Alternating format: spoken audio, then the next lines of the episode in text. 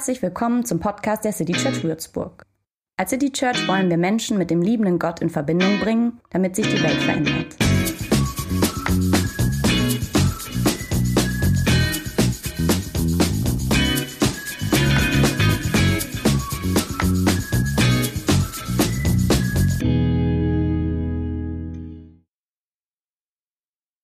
Sprache. Ich bin ja quasi zweisprachig aufgewachsen, wenn man so will. Ähm, wenn ich in der Schweiz einen Gastraum betrete, dann ist es meistens so, dass ich Deutsch, nee, nicht deutschsprachige, Deutsche dabei habe. Also fast immer ist das so.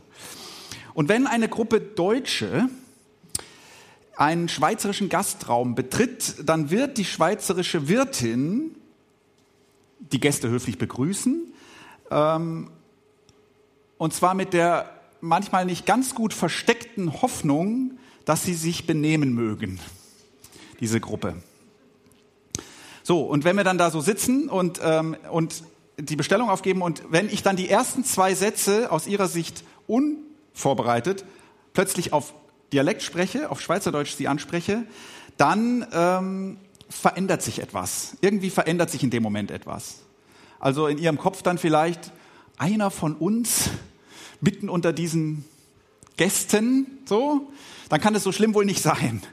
Ähm, es entsteht eine Brücke über eine Sprachbarriere hinweg, die eigentlich eine kulturelle Barriere ist, deren äh, Abgründigkeit vor allen Dingen von den hochdeutsch sprechenden Gästen meistens total unterschätzt wird.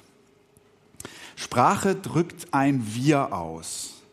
Sprache ist überhaupt ein wunderschönes Phänomen. Dass wir sprechen, das macht ja ganz viel unseres Menschseins überhaupt aus. Und in Sprache und in verschiedenen Sprachen drückt sich auch Weltverständnis aus. Sprache ist ganz tief mit unserer Identität verbunden. Also Suaheli oder Schwäbisch oder Arabisch oder Finnisch dieselbe Geschichte in einer anderen Sprache erzählt, ist dieselbe Geschichte, aber auch eine andere Geschichte.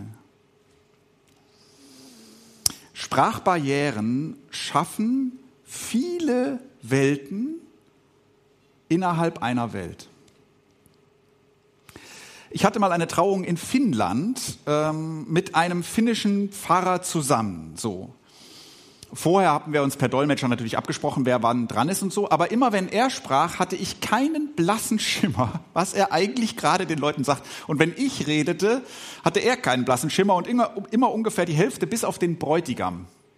Aber sonst die Hälfte der Besucher wusste jeweils nicht, was, wenn der andere sprach, da eigentlich gerade Thema ist. Man konnte nur eine Ahnung haben, wo man sich im Gottesdienst gerade so befindet. Also heute denke ich ja, was hätte man da alles Lustiges machen können, ähm, und sagen können, während der andere nicht versteht, was man sagt. Aber wir haben uns vertraut. Zwei Sprachwelten innerhalb einer Geschichte dieses Brautpaares. So, oft genug ist das schön, diese verschiedenen Sprachwelten, weil es die Welt ja auch bunt macht.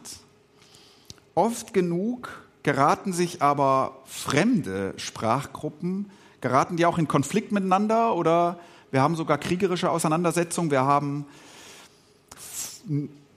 Vorurteile im Denken über die andere Sprachgruppe? Sprachen. Sprachbarrieren gibt es auch in Partnerschaften. Früher hat man gesagt, Männer können Frauen einfach nicht verstehen und umgekehrt. So oft das schief geht. So. Und das kann sehr frustrierend sein, das. Heute ähm, ahnen wir vielleicht, dass es vielleicht nicht ganz so viel, wie wir früher dachten, mit männlich-weiblich zu tun hat, sondern mehr mit ein Mensch und ein anderer Mensch. Sprachbarrieren. Was auch nicht schön ist, manchmal redet ein Schlauer mit einem nicht ganz so Schlauen und sie verstehen sich zwar, aber auf eine andere Weise verstehen sie sich auch gar nicht. Und manchmal merken sie das nicht, ähm, weil sie etwa gleich schlau wirken. Nicht schön. Manchmal liegen Weltbilder und Emotionen und Erfahrungen und Ängste tief unter dem, was wir sagen und wie wir kommunizieren. Und dann reden wir aneinander vorbei. Und irgendwann merken wir das auch, aber dass wir es merken, hilft noch nicht dazu, dass wir dann nicht mehr aneinander vorbeireden. Irgendwann wird einem im Leben klar, es gibt eine Verständnisbarriere zwischen dir und allen anderen, ähm, die nie völlig aufgehoben ist. Seelenverwandtschaft ist eine, wenn auch wunderschöne Täuschung. Eine akustische Täuschung, könnte man sagen. Fast immer bleibt, nein, ich würde sagen immer, bleibt ein Rest nicht verstehen zwischen dir und den anderen. Und manche Ecken deiner kleinen Welt, die, die wird nie ein anderer betreten und sehen, selbst wenn du die Leute versuchst, dahin zu bringen. So, Sprachbarrieren. Jetzt haben wir heute Pfingsten und Sarah hat vorhin vorgelesen, was sich an Sprachwunder mit diesem Feiertag verbindet. Also Menschen, die sich verstehen, obwohl sie sich ja eigentlich nicht verstehen könnten, aufgrund ihrer Sprache und ihres kulturellen Hintergrundes.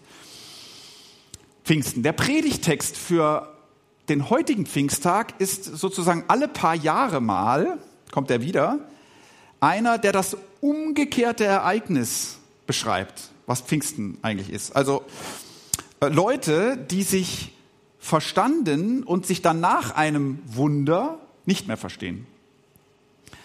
Ähm, es ist eine uralte Geschichte der Bibel und ich mag diese uralten Geschichten, weil, weil ich finde immer faszinierend, hey, diese Geschichte, das ist praktisch eine Menschengeschichte, eine Menschheitsgeschichte, die gehört zu unserer DNA, die erzählt man sich seit Jahrtausenden in Hunderten von Sprachen. Und wenn nicht die Geschichte selbst zu unserer DNA gehört, dann doch das Narrativ, das, was sie sagen möchte. So. Und diese Grunderfahrung und ihre Deutung. Und diese Grunderfahrung, diese alte Menschheitserfahrung ist eben die, Menschen sprechen, sie verständigen sich, das ist schön, aber Menschen sprechen verschiedene Sprachen, da sind Barrieren, die sie trennen und sie verstehen sich nicht. Und diese Geschichte fragt, wo kommt das eigentlich her? So, ich lese die Geschichte vor. Nach einer Übersetzung, die, die ähm, findet ihr nicht in irgendeiner der Bibeln, sondern in einem Kommentar aus den 90er Jahren hat jemand so eine Übersetzung gemacht. Ein bisschen davon, was ist auch von mir mit drin. Also ähm, die wird jetzt, die ist ziemlich nah am Grundtext und dadurch ist sie ein bisschen holprig. Aber ihr kennt die Geschichte vielleicht, ihr werdet sie auch sowieso verstehen. Aber ähm, das tut uns, glaube ich, heute mal gut, sie so zu hören. Und ich werde auch gleich schon, wenn ich es vorlese, deutlich machen, was die Geschichte für eine Struktur hat. Also, es geht los mit der Ausgangslage. Wir sind in Genesis 11. Die Ausgangslage, erster Satz. Es war einmal, alle Welt hatte eine Rede und einerlei Worte. Dann kommt der erste Teil und in dem sprechen nur Menschen. Und als sie von Osten aufgebrochen waren, fanden sie eine Ebene im Land Shinea und ließen sich dort nieder. Und sie sprachen zueinander, auf, lasst uns Ziegel ziegeln und im Brand brennen. Und es diente ihnen der Ziegel als Stein und der Bitumen als Mörtel. Da sprachen sie, auf, lasst uns eine Stadt und einen Turm bauen und seine Spitze bis an den Himmel. So machen wir uns einen Namen, damit wir nicht zerstreut werden über die ganze Erdoberfläche. Jetzt kommt Teil 2 und da spricht nur noch Gott. Da stieg Jahwe herab, um die Stadt und den Turm anzuschauen, welche die Menschen bauten. Und Jahwe sprach, ein Volk sind sie, denn eine Rede ist ihnen allen gemeinsam. Und dies ist der Anfang ihres Tuns. Nun aber wird ihnen nicht unmöglich sein, unmöglich sein, was sie zu tun planen auf, steigen wir hinab und vermengen dort ihre Rede, dass einer die Rede des anderen nicht mehr versteht. Da verstreuten, verstreute sie Jahwe von dort her über die ganze Erdoberfläche und sie hörten auf, die Stadt zu bauen. Und jetzt kommt ein Nachsatz, der sozusagen das Ende beschreibt. Der Anfang hat, hat die Ausgangslage erklärt, alle hatten eine Rede, jetzt kommt die Schlusssituation. Darum nennt man ihren, also den Namen dieser Stadt, ihren Namen Babel, denn dort vermengte Jahwe die Rede der ganzen Erde und von dort her zerstreute Jahwe sie über die ganze Erdoberfläche. So, also, Menschen erleben schon immer Verstehensbarrieren und fragen schon immer, muss das so sein? Und warum ist das so? Wie gut wäre eine Welt, in der wir uns alle verstünden? So, und diese alte Geschichte beschreibt am Anfang eine Welt ohne Verstehensbarriere, ohne Sprachbarriere. Alle Welt hatte eine Rede und einerlei Worte. Ähm, und ich habe jetzt hier bewusst übersetzt mit Rede und nicht Sprache, weil das Wort, was da steht, da steht eigentlich Lippe. Und Leute, die sich damit beschäftigen, hunderte von Seiten über dieses Wort schreiben, sagen, ähm, es geht nicht nur um die eine Sprache, es geht auch um sowas wie Einstimmigkeit, äh, Einigkeit in diesem Wort. So. Diese Leute hier, die treten mit einer geballten Kraft auf, mit der geballten Kraft einer Denke, eines Willens, einer Einheit. Merkt ihr, wie die miteinander reden, wenn man das mal sich so vor Augen führt? Auf, lasst uns Ziegel ziegeln und im Brand brennen. Auf, lasst uns eine Stadt und einen Turm bauen und seine Spitze bis an den Himmel. So machen wir uns einen Namen, damit wir nicht zerstreut werden über die ganze Erdoberfläche. Also ich finde, man kann fast hören, wie die im Chor sprechen. So, wie so eine Armee, gleichgeschaltet. Auf, lasst uns, auf, lasst uns. Ähm, in der Geschichte gibt es überhaupt kein Gespräch zwischen zwei Leuten. Es gibt sowieso keine Einzelcharaktere außer Gott. So. Äh, es gibt keinen Abraham oder Noah oder Adam und Eva wie vorher so irgendwie so, sondern es gibt nur diese völlig einige Menschheit. So, jetzt wissen wir ja schon, dass das Vorhaben dieser Menschheit äh, vereitelt wird von Gott. Und wir könnten ja mal fragen, warum eigentlich? Was, was machen jetzt die armen Leute hier eigentlich verkehrt? Eine oft versuchte Erklärung ähm, liegt in der menschlichen Hybris. Ja, man sagt, die ist das Problem, diese Hybris, also ein Turm bis in den Himmel, einen Namen machen. Das ist das Problem. Das muss man ihnen vorwerfen. Das sollen sie nicht. Oder man hat gesagt, dieser Turm bis an den Himmel, das ist ein Turm bis in den Himmel. Also die, das ist praktisch der Versuch, Gott vom Thron zu stoßen. So beides sagt die Geschichte so direkt nicht. Man kann das so interpretieren, aber sie sagt es nicht ausdrücklich. Man kann auch sagen, eigentlich ist das, was die Menschen da tun, relativ nachvollziehbar, was da beschrieben wird. Das Ziel ist, zusammenbleiben, auf das wir nicht verstreut werden, ne? zusammenbleiben. Ein Wir schaffen. Das ist jetzt eigentlich mal erst, wir würden ja vielleicht sogar sagen, ist doch gut eigentlich. Also eine Stadt bauen, haben wir Architekten unter uns, die uns zuhören? Oder Bauhandwerker oder Städteplanerinnen? Also, was an dem, was ihr tut, ist so verwerflich? Fällt mir jetzt gerade gar nicht so was ein. Eine Stadt bauen, warum nicht? Oder den, den Turm bis an den Himmel. Man kann das mit guten Gründen auch erstmal einfach als hohes Bauwerk verstehen. Zum Schutz der Stadt wir übersetzen mit Turm, aber man könnte da genauso gut eine, in dem Wort, eine Zitadelle, irgendwas Hohes zur Verteidigung denken, so. Also jedenfalls, dass sie damit in den Himmel klettern wollen würden, das ist dann doch überinterpretiert. Also, ja, irgendwie wird ihr Tun kritisiert, klar, da wird was vereitelt von Gott, aber wofür, das ist so eindeutig nicht. Sie handeln wie Menschen eben handeln, die sich niederlassen, die irgendwas gründen, die irgendwas Bleibendes aufbauen, die Zusammenhalt stärken. Und sie haben darin irgendwie ein ziemliches Momentum, eine Kraft. So, und jetzt schaut also Gott vorbei und ähm, mancher Leser hat einen humorvollen Zug entdeckt in diesem Text, nämlich, dass Gott sich extra runterbeugen muss, um überhaupt zu sehen, was sie da unten machen. So, wurde so als antiker Humor verstanden. Fand ich auch total nett, diesen Gedanken. Aber wenn man sich länger damit beschäftigt, muss man sagen, war wahrscheinlich nie so gemeint. Ähm, diese Redeweise, dass Gott herabsteigt, ist einfach, das ist einfach die erwartbare Redeweise über einen Gott, der, äh, der sozusagen ähm, in die Menschenwelt kommt. So, jedenfalls Gott sieht Stadt und Turm, nicht nur den Turm, ne, auch die Stadt. Und naja, was gefällt ihm eigentlich daran nicht? Die Hybris oder dass sie Gott spielen wollen? ist seine Sprachmanipulation, seine kleine Sabotage da, ist das eine Strafe? Auch das sagt der Text so nicht. Eigentlich beschreibt die Geschichte eher das Abwenden einer sich anbahnenden unguten Situation. Ne? Also da steht ja, wenn sie sich, wenn sie so einig weitermachen, dann wird es ihnen gelingen. Vielleicht nur das Vorhaben selbst, so war jetzt meine Übersetzung. Ähm, es wird ihnen gelingen oder so. Äh, man könnte auch, je nach Übersetzung, sagen, und auch alles andere, was sie sich vornehmen, wird ihnen dann gelingen. Ähm, nichts wird ihnen unmöglich sein. Könnte man. Vielleicht aber auch nur das hier wird ihnen nicht unmöglich sein. Sprachlich unklar. Oder beides möglich. Also dieser jedenfalls einstimmigen, einwilligen, zielgerichteten Armee von Menschen wird das nicht unmöglich sein. Können die Gott gefährlich werden damit? Eher nicht. Könnten sie sich selbst gefährlich werden? Vielleicht. Das könnte man so interpretieren. Irgendwie ist diese homogene Gruppe, die zusammenbleiben will, die die Kräfte bündelt, die keine Sprachbarrieren kennt, keine Widerworte, keine Missverständnisse, keine Diskussion darüber, was man vielleicht machen könnte und machen wollte, keine Zielkonflikte kennt. Irgendwie ist die nicht das, was Gott unter Menschheit versteht oder unter Weltbevölkerung. Ne? Ein Volk sind sie. Heißt das dann, dass viele Völker besser sind?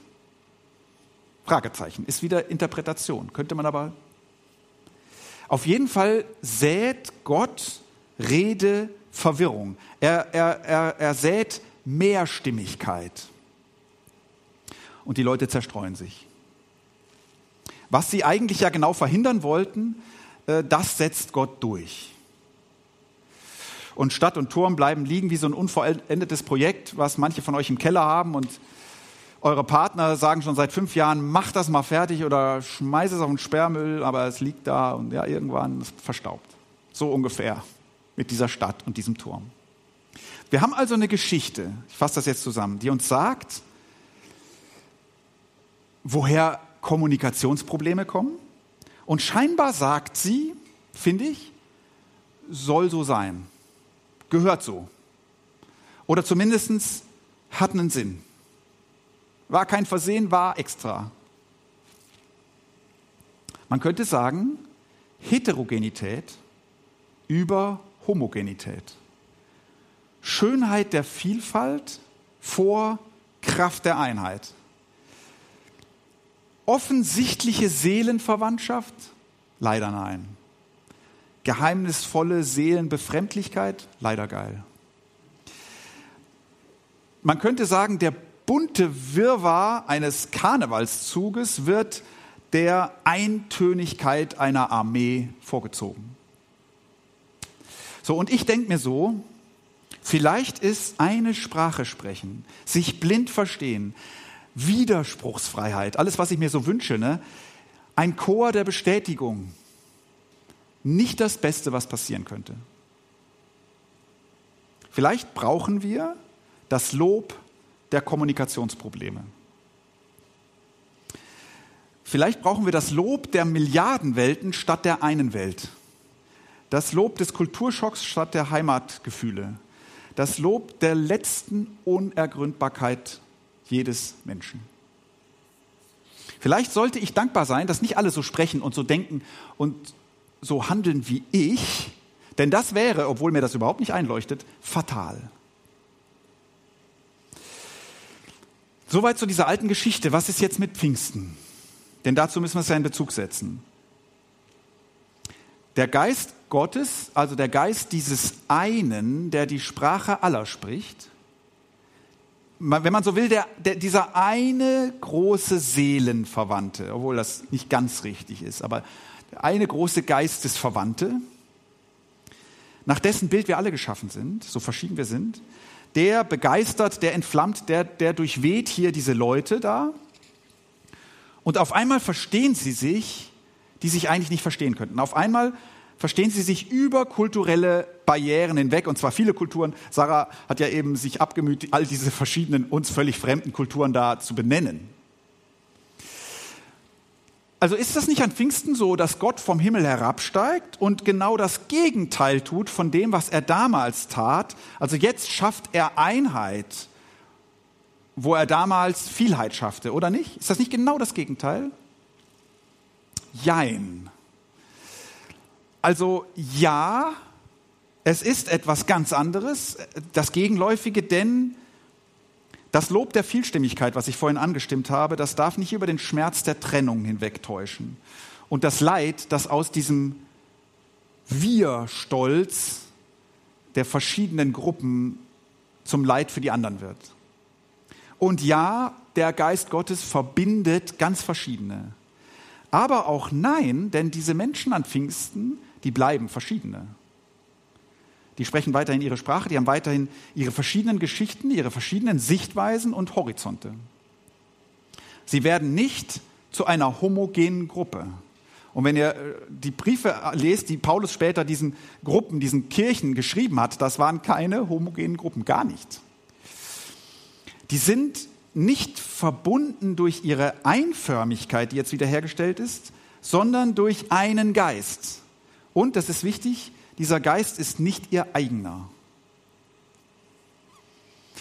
Unsere Reihe heißt ja Gastraum, weil wir uns da drin, in dieser Reihe, die Kirche, diese Menschengemeinschaft um Christus herum, wie so einen Gastraum vorstellen, wie so eine Lieblingskneipe. Jedenfalls wie einen Raum, der erfüllt ist mit Gesprächen und Musik und Tanz und Musik und Essen und all dem, was eine Kneipe oder ein Gastraum ausmacht. Ähm, aber diese Leute, die sind sehr verschieden. Und die sitzen an einem, einem riesigen Tisch, und zwar an einem Tisch, der so groß ist, dass immer ein Platz frei ist, egal wie viele Menschen an diesem Tisch sitzen. Und jetzt sind die sehr verschieden. Ich stelle mir vor, es sind gerade genug Leute da, dass ich mich nicht total verloren fühle an diesem Tisch.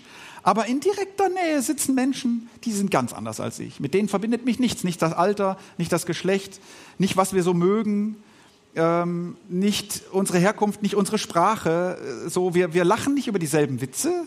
Das kann ganz schön verstörend sein. Wir, wir tanzen nicht zur selben Musik, wir träumen nicht in denselben Farben. Wir sind verschieden. Aber wir sind verbunden durch diesen einen Geist, der diesen Gastraum beherrscht. Und dabei ist entscheidend, wessen Geist das ist, nämlich nicht meiner und nicht der der anderen, sondern der des Gastgebers. Und das verbindet mich tatsächlich mit dem, dessen Sprache ich nicht spreche oder der meine Witze nicht lustig findet. Mich verbindet, dass wir den gleichen Gastgeber kennen. Ähm, und der sitzt irgendwo in dieser Menge, irgendwo am Tisch. Und weil sein, Gast, sein Geist die Leute in diesem Gastraum prägen, deshalb blitzt es manchmal auf, das Wiedererkennen im anderen, im mir so Fremden.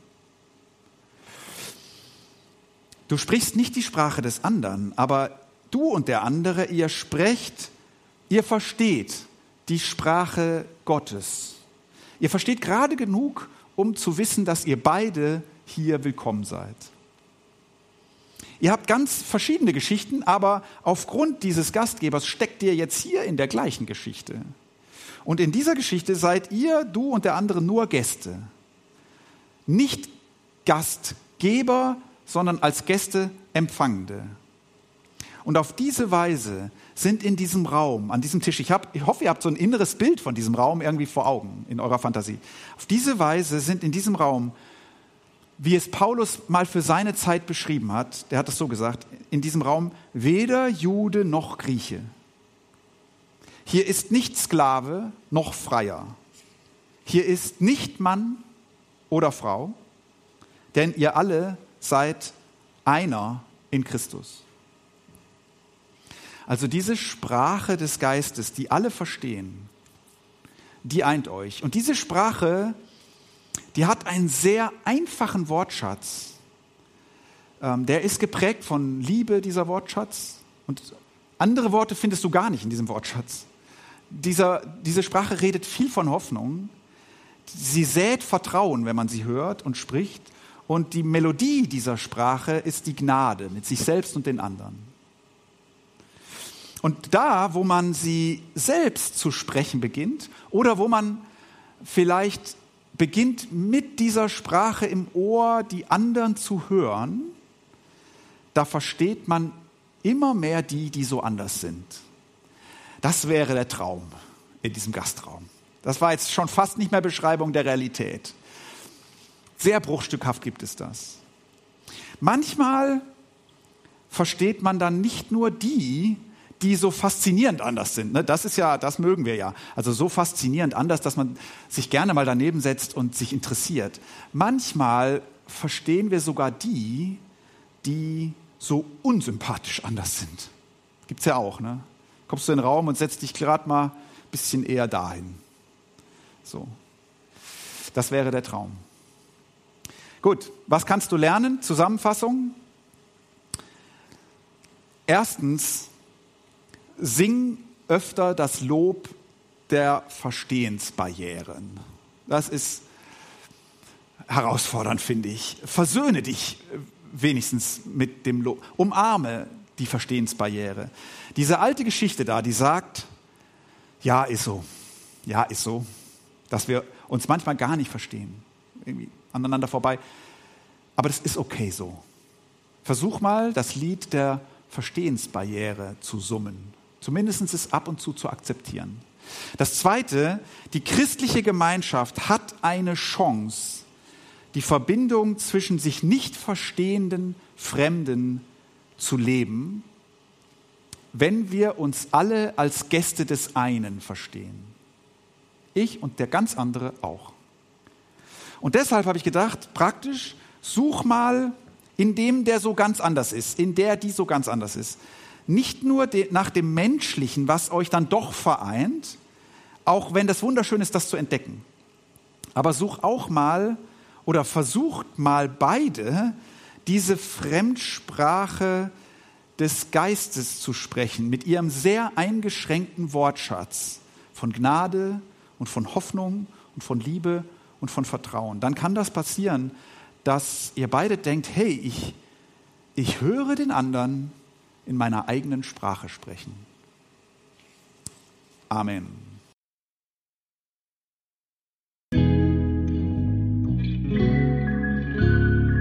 Mehr Infos zu dem, wer wir sind und was wir machen, kannst du unter citychurch.de nachlesen. Wenn du uns unterstützen willst, und wir brauchen Unterstützung, findest du Informationen dazu in den Show Notes oder unter citychurch.de-spenden. Vielen Dank und bis zum nächsten Mal.